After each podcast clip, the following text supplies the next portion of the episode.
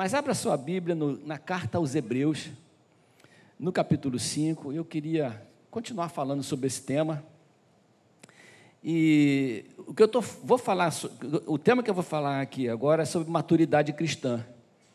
E maturidade tem a ver com a nossa vivência em Cristo, com aquilo que a gente tem aprendido na nossa caminhada com Deus. Esse texto é muito interessante, versículos 12, 13 e 14 apenas, nós vamos tirar daqui, rapidamente, eu vou terminar rápido, mas eu queria tirar desse texto pelo menos três ensinamentos que a gente pode ter para a nossa vida a respeito da nossa própria maturidade. O que eu queria nessa noite, irmãos, é fazer uma autoanálise, é olhar para a nossa vida, de que maneira eu posso fazer uma avaliação da minha própria condição de maturidade, de, de amadurecimento cristão e de condição de viver uma vida é, cristã saudável. Como é que está a minha vida? Porque o apóstolo Paulo sempre fala sempre falou sobre maturidade cristã. E o escritor Hebreus fala da mesma forma. E a maturidade está sempre ligado com o tipo de alimento que a gente recebe, que a gente precisa, o tipo de, de raciocínio, o tipo de mentalidade, o tipo de amadurecimento emocional que a gente tem, coisas que fazem com que a gente identifique nosso próprio coração. E eu estava falando de manhã que eu, eu tenho uma casa que tem eu moro numa família que tem todo tipo de idades ali presente. Eu tenho uma criança de um ano, tenho uma criança de dois anos, tenho uma criança de seis anos.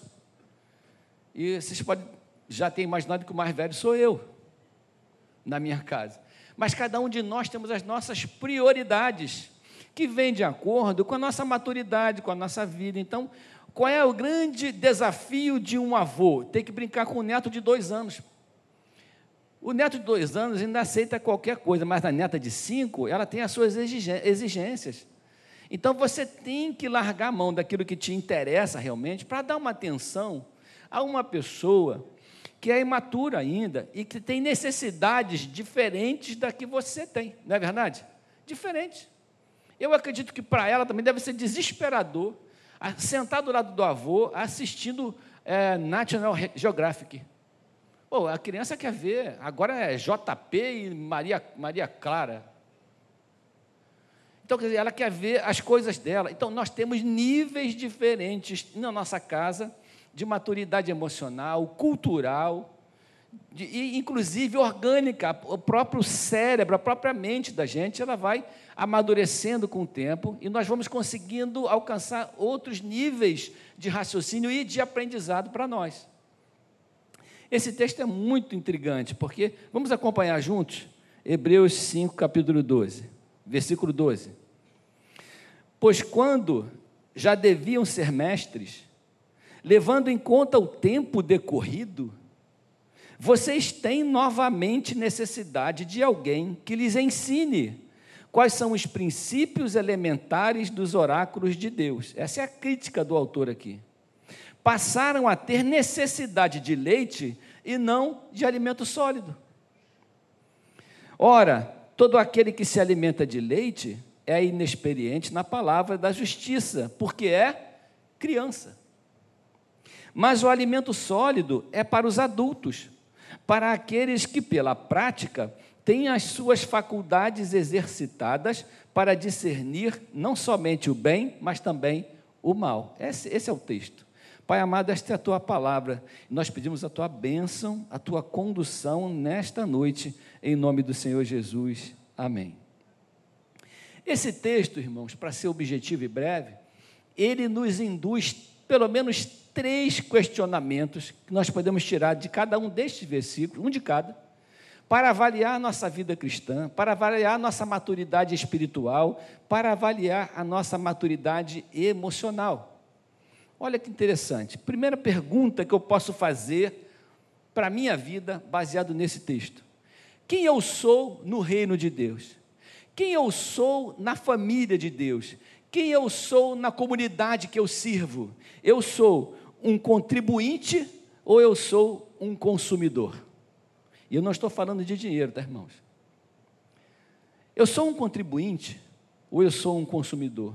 é só aquele que chega, porque a pergunta que ele faz é: quando já deviam ser mestres. Ele está fazendo uma conexão com o tempo decorrido da nossa conversão. Ele está dizendo que já que a gente que a gente está em Cristo e já que o tempo está vindo de encontro a nós, que a impressão que eu tenho na vida é que você está parado e o tempo vai te atropelando, não é assim? A gente nem sempre está correndo em direção ao tempo. Você parado ou não, o tempo vai te atropelar. Considerando o tempo em que a gente está aqui, na presença de Deus, ouvindo os nossos mestres, aprendendo, sentado aí, se frequentando a escola dominical, tendo oportunidade de estar com a Bíblia na mão, tendo oportunidade de ter um tempo com Deus, considerando isso, já não era para vocês serem mestres? Esse é, o, esse é o questionamento, essa é a colocação, não é minha, não, do texto. Já não era para vocês serem mestres? E ele continua dizendo assim: levando em conta o tempo decorrido, já não está na hora. O que, que ele quer dizer? O que, que é ser é, consumidor? É aquela pessoa que ela está na igreja, ela, ela está na, na comunidade, mas ela depende que alguém lhe sirva. Ela depende de ser servido de todas as formas. Quem é o contribuinte? É aquele que, mesmo sendo abençoado e servido, ele também serve, ele também abençoa, ele também entrega, ele também segura na mão, ele também ajuda, ele também é útil. Ele já amadureceu o suficiente, suficiente para entender que ele precisa contribuir. É a mesma coisa na nossa casa.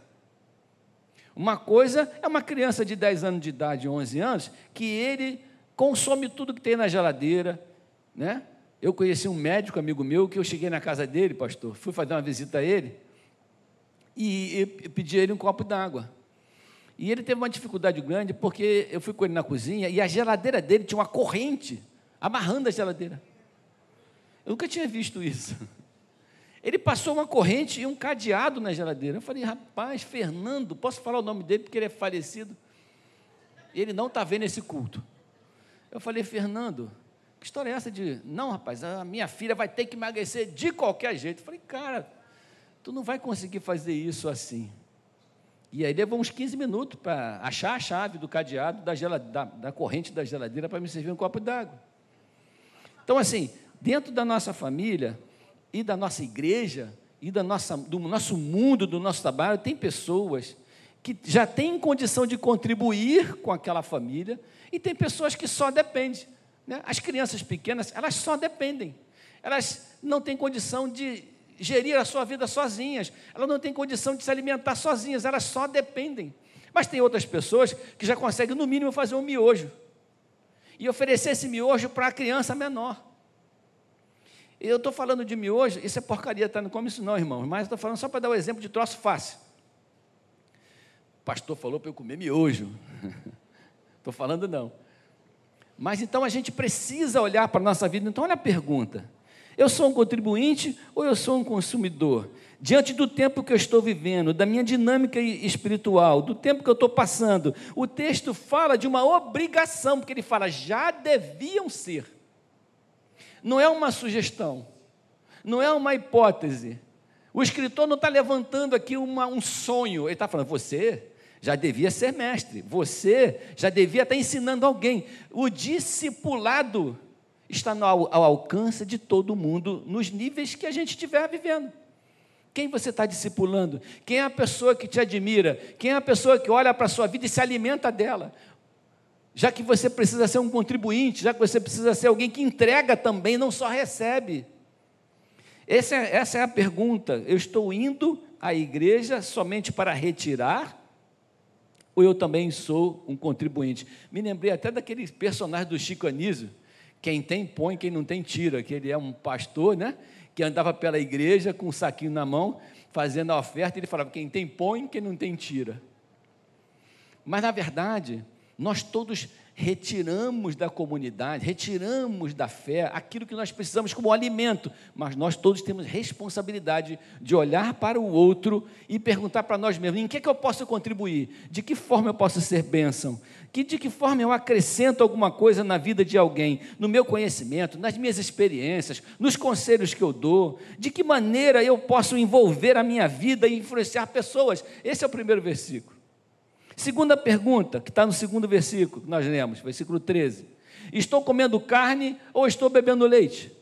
Isso tem a ver com a maturidade da pessoa. Uma criança bebe leite, porque é um alimento já processado, que, vai, que, que, que o organismo dela vai aproveitar os nutrientes e aquela, e aquela energia de maneira rápida. Porque o organismo dela é, ainda não tem condição de, de, de administrar uma feijoada. Você não vai dar uma feijoada para uma criança pequenininha, mas vai dar leite.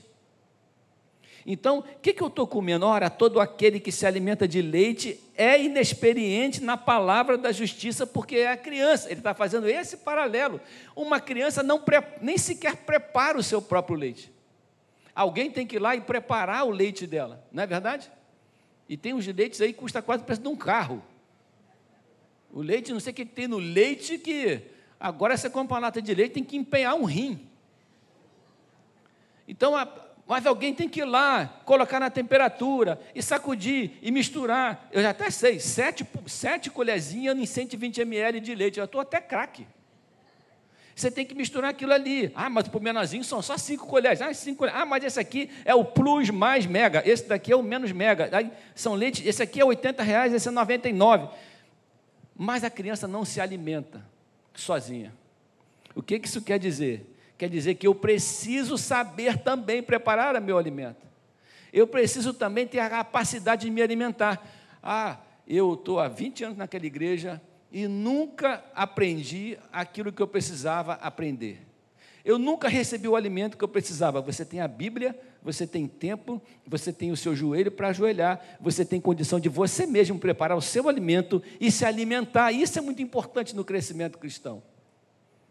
Você não pode depender só de quem te ensina. Você precisa ter o seu tempo de se alimentar, o seu tempo de preparar o seu alimento, o seu tempo de comer alimento com mais substância.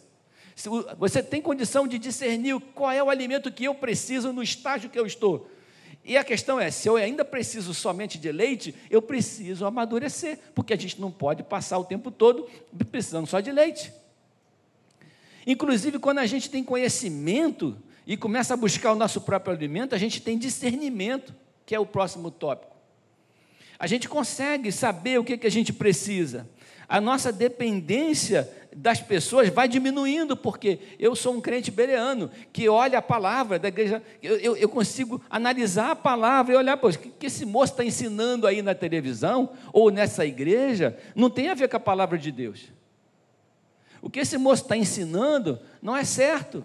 Esse é o terceiro tópico porque você está acostumado a ir na horta, colher o seu próprio alimento, preparar o seu próprio alimento e, e, comer e se alimentar dele. Quando você vai à igreja, alguém, o pastor, o mestre, o professor, quem estiver ministrando na sua vida, ele já come, pegou aquele alimento, ele já digeriu aquele alimento, e ele está te servindo aquele alimento pronto. Isso não elimina a possibilidade de cada um de nós termos as nossas experiências com a palavra de Deus. Amém? Amém? Não elimina essa possibilidade. Nós temos que buscar os mistérios de Deus. Eu comentei aqui ontem que eu, tomara que a minha mulher não escute, mas eu sou apaixonado por farinha láctea. Quem aqui é da época da farinha? Não existe esse trem, né? Farinha. Quem gosta? Quem gosta? Quem gosta? Farinha láctea. Gosta aí? tu gosta, né? Tiago está ali. Ah, farinha láctea. Tiago lá. Farinha láctea. Farinha láctea, aquele leitinho gelado colherão de açúcar, e tu mistura, deixa ela meio crocante, né, Tiago? Para poder né, quebrar no dente assim a farinha láctea. Eu gosto. É um alimento essencial para mim? Não. Eu preciso de farinha láctea? Não. Vai me fazer bem? Com certeza não. É um alimento que remonta, rem, traz da minha memória a minha infância. Eu gosto daquele troço porque eu sempre gostei, então a cada uns dois anos eu vou lá e compro um saco daquilo. Aí de vez em quando, quando todo mundo dorme, na minha casa e eu tenho malocado atrás do arroz a minha farinha láctea. É, o garoto até acordou lá. Que eu boto no prato fundo. E eu fico lá. E a farinha láctea tem seus, tem seus macete. Você tem que colocar leite devagar, né? Se você colocar pouco leite, daqui a cinco minutos ela vira uma pedra. Tu tem que ir, né? Ungindo aquela, aquele negócio ali, jogando ali o leite e tal. O alimento, é um alimento, para mim aquilo ali é um lazer, não é um alimento. Eu não preciso de, meu organismo não precisa de farinha láctea. O organismo do Davi Martins precisa de mocotó, o meu nem tanto. Né? Eu, eu, sempre ele vai lá em casa, eu tenho que fazer mocotó para ele. O pastor Davi Martins. Tem até na minha. Se você for lá em casa, no meu freezer, tem um lado do freezer cheio de é, comida do pastor Davi Martins. Está lá. Que ele está tá para lá em casa, então já, já tem lá o mocotó dele. Eu não preciso desses troços. Meu negócio é um chuchuzinho, é alface e alpiste, meu negócio. É comida leve. Mas também não pode ser leite, só leite. Então, o texto está falando que nós precisamos avaliar o que, que eu estou precisando comer, o que, que me interessa, qual é o alimento que me interessa. Cara, só me interessa por porcaria, fandangos, leite e biscoito de maisena. Tem alguma coisa errada comigo?